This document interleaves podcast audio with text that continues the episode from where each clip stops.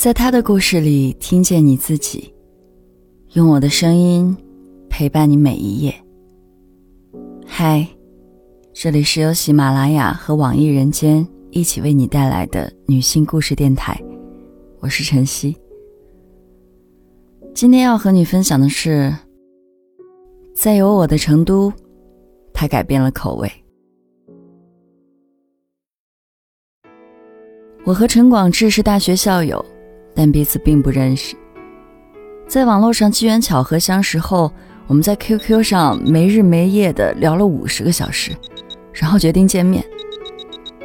那天，陈广志在寝室楼下等我。我看到他的第一眼时，内心就有个声音告诉我：就是他了。几分钟后，我们当场决定在一起。我们俩这个默契的共识达成于一个黢黑的夜晚。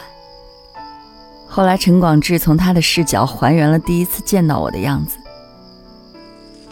那晚，我们去烧烤摊吃宵夜，我一串接一串的吃，头都没抬一下，还一个劲儿的说好吃好吃。我抑住怒火，微笑着帮他回忆我当时精致的妆容。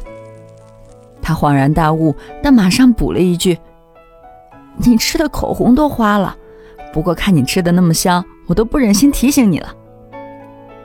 接着他反问我，为何会轻易的接受一个认识不过三天的人？我想了半天，发现我对他动心的点是见面前一天晚上。我们聊天时，他突然来了一句：“你等下，我有点饿，出去买个烧烤。”当时我的寝室早已锁门熄灯。一个烧烤把我馋得百爪挠心。这时忽然有个念头在我脑袋里疯狂冒泡：他要是我男朋友就好了，至少能半夜帮我打包一份烧烤。其实对于我这张好吃嘴，那时的陈广志并不能和我产生共鸣。他来自江苏徐州，自古以来就是兵家必争之地。在那里长大的他，还不能对成都的安逸感同身受。填写大学志愿时，陈广志趴在中国地图上，手指在哈尔滨和海南之间来回游走。忽然，他脑海里蹦出了“少不入川”四个字，认为这是对一个城市的褒奖，就顺手把四川纳入选择范围。出乎意料的是，自己随意填写的第三志愿。最终将他录取了。开学报道前一天，陈广志和他父亲坐了三十多个小时的火车来到学校。到达时，俩人已饿得不行。学校后门有条小吃街，白天只有连排的商铺营业，但到了晚上，路边摊纷纷开张，学生们蜂拥出潮，整条街瞬间换了风格。小摊儿一家挨着一家。灯火通明，霸占了整条街巷。打小，陈广志跟着做生意的父亲混迹在各大饭局上，父子俩一致认为路边摊是脏乱差的代名词。于是，两人迅速地通过小吃街，拐进一家稍显高档的川菜馆。听说川菜以辣出名。两个人怕刚到成都肠胃不适应，就顺着菜单锁定在了水煮肉片这道菜名儿心想水煮的呀，一定清淡些。当老板端上那盆盖着厚厚一层花椒和辣椒，在滚烫的油中爆发出呲啦呲啦声音的肉片时，从江苏来的父子俩不由一愣，尝了一口就被呛出眼泪。后来，陈广志告诉我。吃完那顿饭，他就当场决定，毕业后一定不能留在成都，这个城市实在是太不对胃口了。我和陈广志确定恋爱关系后的第一顿饭，就上演了一场关于吃的博弈。星期六的早晨，他如约到寝室楼下接我。陈广志是个一米八六的大个儿，他在我的前面三步并作两步的走，我跟在后面。都快要跑断气了，也不好意思开口让他等等我。直到他无意间回过头，见我在喘着粗气，就提议去学校附近的一家西餐厅吃点东西休息一下。那是学生界的高规格餐厅，他觉得只有这样才能证明对我的重视。我听了后却像个泄了气的皮球，但由于两人还不熟，我并没有提出异议。我点了份最便宜的牛排，放在口中如同嚼蜡，吃了一块便放下刀叉。到了晚上，陈广志让我决定晚饭吃什么，我嘴上说着吃什么都行。脚步却一个劲儿地往小吃街挪，疯狂盘算着要联系哪一家才能安抚我的胃。最后，我选了一家窝在墙角边上的冒菜。落座时，我明显看到陈广志环顾了一下四周，露出了犹豫的表情。可是，冒菜的香辣味儿已经传到我的鼻子里，馋得我顾不了这么多了。陈广志觉得这样的小摊不干净，还问我为什么喜欢吃冒菜。我说：“其实我爱吃的是火锅，但一个人去吃火锅太尴尬了，最多吃一两个菜就饱了。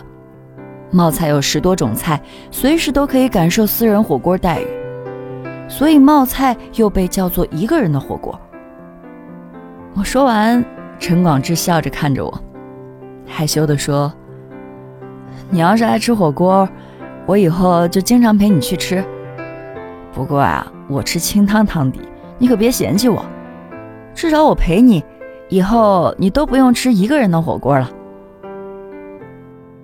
对我来说，这是陈广志对我说的第一句情话。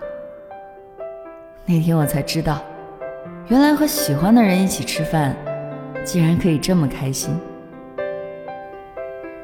在和我一起吃了四百顿饭之后。陈广志成功被洗脑，成为我攻克美食道路上的帮凶。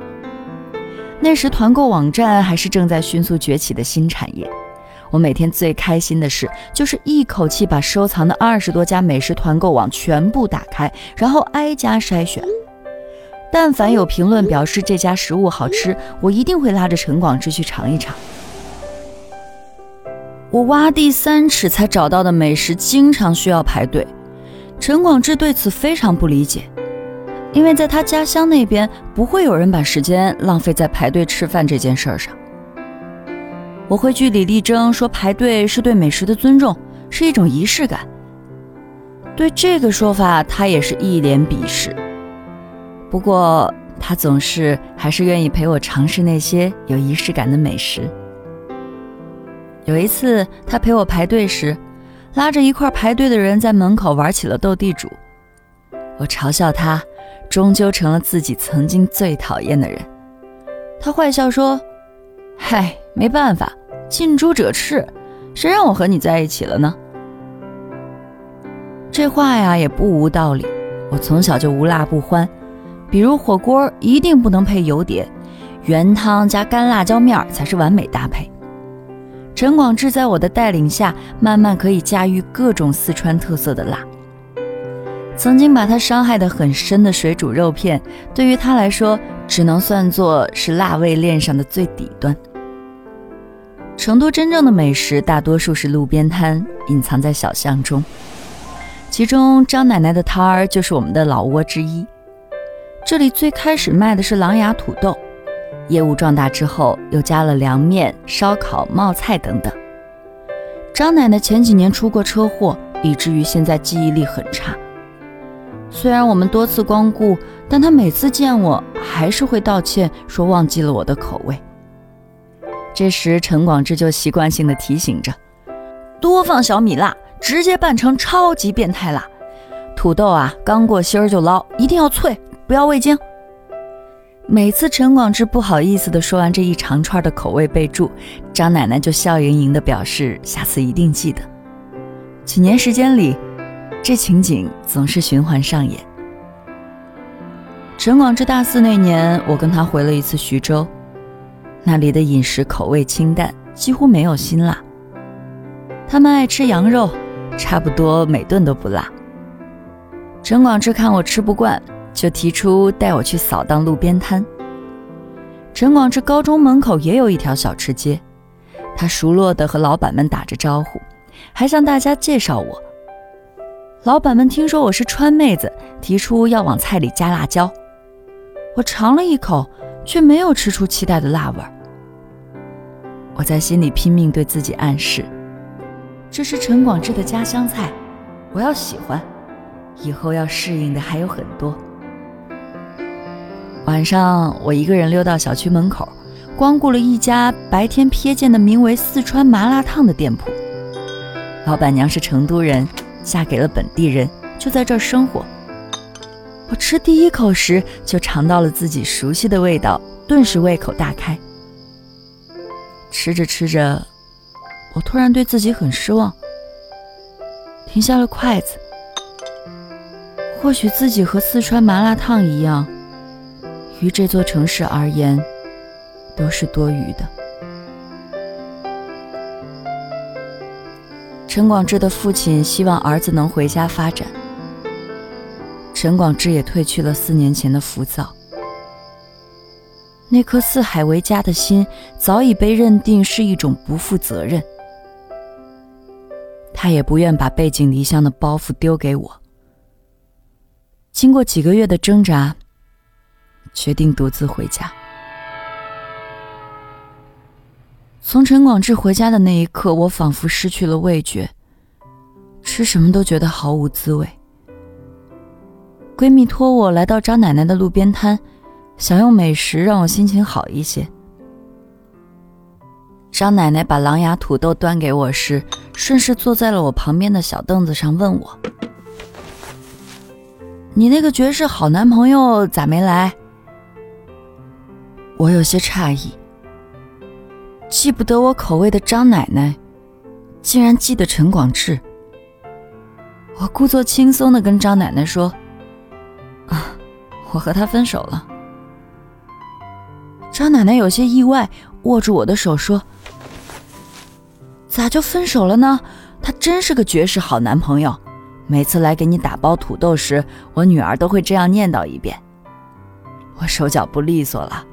一般都让女儿炸好三大锅的土豆，再拌好三种口味，这样来一个人舀一碗，能卖大半天。每次你男朋友来，都喊我单独给你炸一小碗儿，说那样才是脆土豆，才能拌出你喜欢的味儿。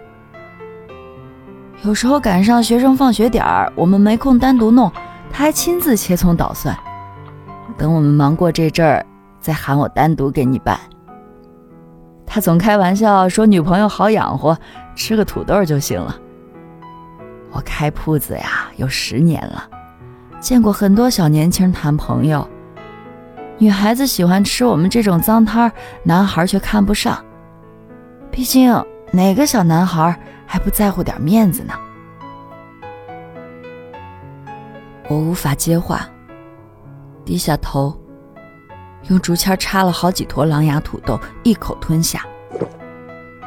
土豆在嘴里混成一大团，黏糊糊的卡在喉咙里，眼泪一下子噎了出来。